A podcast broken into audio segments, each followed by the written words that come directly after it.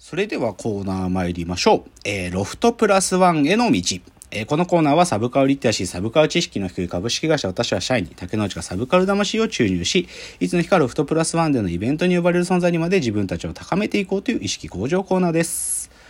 では、今日のテーマを発表します。今日のテーマ。漫画版風の谷のナウシカ。その朝を越えて飛ぶ鳥。うーん。なん別にこれ最後にやろうって思ってたわけじゃないんだけどさ、はいはい。実はさっきの言ったさやっぱりちょっとこの1週間ぐらいはさ原作とうん。その原作を元にした映像作品とか別のメディアでの作品っていうのがさなんかこうあそういうお話があってね。で、究極的にはだよそのなんていうかさメディアによる表現の違いをさなんかそもそも原作者が納得いく形にするには原作者でやるしかないんだよ実は。実は究極に、でもそれはさ、でも違うから作家として漫画を描く先生とか小説を書く人はさ、映像が作れるかって言ったら作れないわけで、だからそれは本当に原理的には無理なの、それが。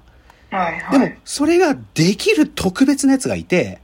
で、それを近年だと、それがやってみせたのが、スラムダンクの井上武彦なんだよ。井上武彦はやっぱり「スラムダンクっていうあの巨大な作品をさ映像にする時にファンの気持ち裏切りたくないっていう時に俺がやるしかないと思ったんだよね。うんだからあんだけのものが出てきたっていう奇跡みたいな作品なんだけどさ今日なんかそそう考えてた中でこれのねもっと違うでしかも奇跡みたいなことが一つあるのがやっぱり「風の谷のナウシカ」なの。で、これも原作者とえ、え、アニメ、映画の、これが同じ作家によって作られてて、かつですよ、この風の谷のナウシカのすごいところは、映画、てか漫画の連載が始まってる途中で映画を作り、で、映画で、一応映画としてのエンディングも映画としては作ったけど、漫画はその後も連載が続いて、映画が公開された後の10年後に連載が完結してるんですよ。へえ。特別な作品なの。で、これが宮崎駿によって書かれたっていうので、で、で、これでもね、実はなんていうか、こう、最後に喋りたいテーマにも近いなと思うので、この映画じゃないですよ、今日は。漫画版風の谷のナウシカの話をします。うん。漫画版風の谷のナウシカ、まあ、徳間書店が出してるんだけど、まあ、アニメージュっていうね、やっぱりうん、1980年代にこう、アニメブームが起こる一つの火付け役にもなったアニメ雑誌があって、そこに宮崎駿が1982年の2月から94年の3月まで、間間で映画も作っあの、このナウシカじゃない映画も作るから、映画作る期間には救済になったりするんだけど、たびたびの救済があって、でも94年までで書き切ったの。で、実際にでは映画の方の劇場版アニメの風の谷のナウシカは84年に作られてるんで、まあ、本当に漫画が書かれ始めてから3年後ぐらい、3年後というか連載スタートしてから3、で、実際漫画だとね、単行本全7巻なんだけど、2巻ぐらいまで映画は。あうん、まあでもそのままじゃないよ。い1、2巻をそのままやってるわけじゃなくて、映画は映画の別の話なの。あ。別のっていうか、まあ、ち同じなんだけど、実は設定とかかなり変わってんの。へえ。なんかこれね、あの、映画しか見たことない方からすると結構驚くけど、映画のナウシカと漫原作漫画のナウシカ違うのね。こはっきりと違う。はっきりと違うんですよ。もう明確に違うものなの。設定や、うん、本当に。し正直言えば映画はかなりの要素を削ぎ落としてるんだよね。とか、そっからす、あの映画の終わりっていうのは本当にああいう終わりではなくて、もっと先があるんですよ、実は、ナウシカの世界っていうのは。それをね、今日ぜひ皆さんに紹介したくてというので、まあ、82年から連載されてるけど、僕がね、でも、漫画ナウシカに最初にたどり着いたのはね、中学2年生の時。だから、13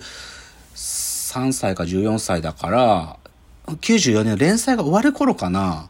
あの、おお友達のね、清水俊くんっていうブータンっていう友達がいてね、ブータン家行った時にね、ブータン家はね、そんなに綺麗に片付いてるお家じゃないのよ。で、で、すごいなんか入るとね、重力が、うーなんかすごい体が重いな、みたいな思うやつ嫌だったんだけど、ブータン家遊び行った時に、ブータン家の家に床に転がってたんだよ、ナウシカが。何これっつって。え？ナウシカの漫画あんの？ブータンつって、これすごい面白いよ、つって読んで、でもね、13歳、14歳の僕の中学2年生の時のね、リテラシーじゃね、読めなかった。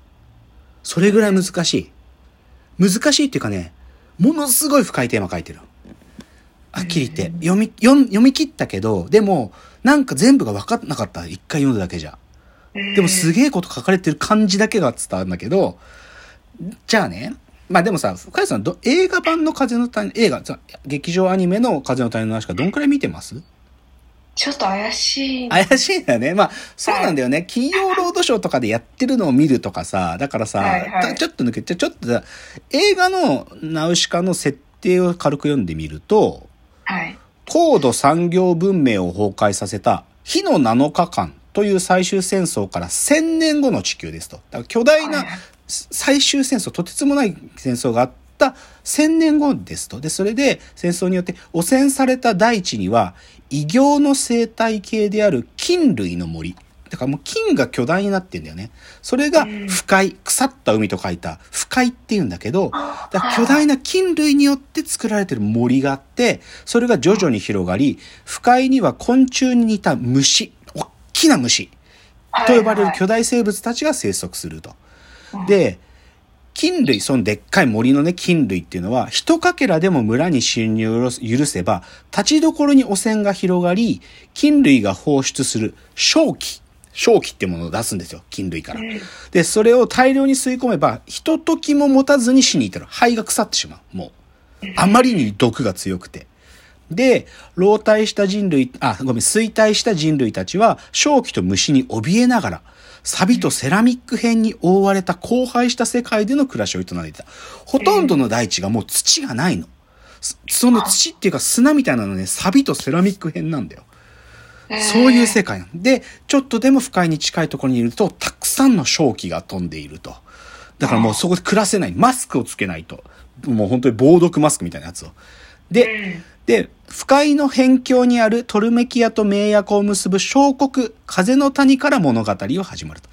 風の谷の族長、ジルは、不快の毒に侵されて病床にあり、ジルの娘ナウシカが代理で国を治めていた。まあ、こういう設定なんだよ。そう、だから、もう、世界はほとんど、その巨大な金で作られた森が出す正気に覆われ、かつ世界はもう荒廃した不快なんで、不快に覆われてるんですよね。で、その不快のほんのほとりとかで人類は黄昏のもう時代を生きていると。なんとか生きてるっていう、そういう世界。で、ふでも不快の毒にちょっとずつ侵されてるとね、もう手とかが石、石化してっちゃうっていう病気なんかもあったりして、ナウシカのお父さんはジルさんっていうのはもうほとんどそういう状態なの。だから、な風の谷っていうちっちゃい小国なんだけど、ナウシカはそこのお姫様なんだけどね。で、まあお父さんがもうすぐ死んじゃうかもという時なんですよ。で、なんか、その主要人物たちのちょっと細かい設定言ってみようかな。なんか、なんか改めて聞くとそうだったんだって思うんだけど、まあだからその風の谷のナウシカ、風の谷の暮らすナウシカっていうのはね、年齢16歳。で、まあ族長ジルの末の娘なんだけど、ナウシカには実はね、お兄ちゃんとお姉ちゃんが10人いたんだよ。だけどみんな死んじゃったの、不快の毒で。だから、この時代って多分ね、そんなにも赤ん坊が生まれても生きられない世界なんだと思う。うん。で、10だから11人兄弟、本当はね、全員生きてたけど、みんなして、お母さんも死んじゃってる。で、実はナウシカはね、父親からの愛情はすごく感じたんだけど、まあ亡くなっちゃったお母さんからね、愛情をね、受けずに育ったっていう設定なんだよね。漫画の中でそういうシーンがの、なんか母は常に死を感じさせる顔をしていたっていうね。なんか、そう、私が知らない母の顔をする瞬間がたくさんあったっていう、そういう人なの、ナウシカっていうのは。とか、あと、作品で出てくる、ユパ様っていうのが出てくるんだよ。ぼ映画の冒頭でも出てくる、ナウシカの先生の子、髭が生えてるね、ユパ様って言って、ナウシカが子供の頃にいろいろ教えてくれたユパ様って、もともとは、あの、風の谷に住んでたんだけど、世界中を旅してる人、ユパ様。まあ、あの、族長ジルの旧友でナウシカの師匠ですと。で、45歳になって、ユパ様45歳なんだよ。映画で見るともっとじじいに見えるけどね。だから漫画で見ると、でもまあ、だから多分ね、この時代ってね、50、50、60、生きてると長生きなんだよ、多分。でルパ様は深い位置と称される剣豪ながら、争いや殺生を好まない人格者で、風の谷ではジルやナウシカと並ぶ尊敬を受けるなど、人望も厚いと。で、ルパ様は深いの謎を解くために、あの、鳥馬っていうね、馬みたいに乗れる生き生物がいるんだけど、鳥馬の貝に乗り、荷物を乗せた杭を連れて旅を続ける。だから2匹の馬みたいな鳥馬っていうのに乗って旅してんだけど、いろんな国で、あそこの国がまた不快に滅んだとか、もしくはな、なぜ不快が生まれたのかとか、その、奥地ね、まだい、こう、風の谷から遠く離れた地がどういうことになってるかっていうのをいろいろ調べてってる人なの、ユパ様って。そういう教養人な、すごく。というのがユパ様とかいたりね。あと、実はこの、特に漫画版風のナウシカで、もう一人の主人公だって言っていいのが、クシャナ。クシャナ殿下。映画の方ではさ、風の谷にトルメキアから急にやってきてさ、ガチガチの鎧着てる女女性の女王様っていうか、まあ実際お、はいあの、お姫様なんだけどね。まあ実際トルメキアの武王っていう王様がいるのの第四王女。おお兄さんが3人いて、その4番目のあの子なんだけど、クシャナは25歳なんだよね。で、さっきも言った通り、クシャナは実は、ナウシカと同格の主人公なの。この漫画版で。超重要なの、クシャナは。ですごく美人なん、美人なんだけど、すごくね、カリスマで、軍の最高司令官、第3軍の最高司令官やってるんだけど、兵隊たちから圧倒的に支持受けてる。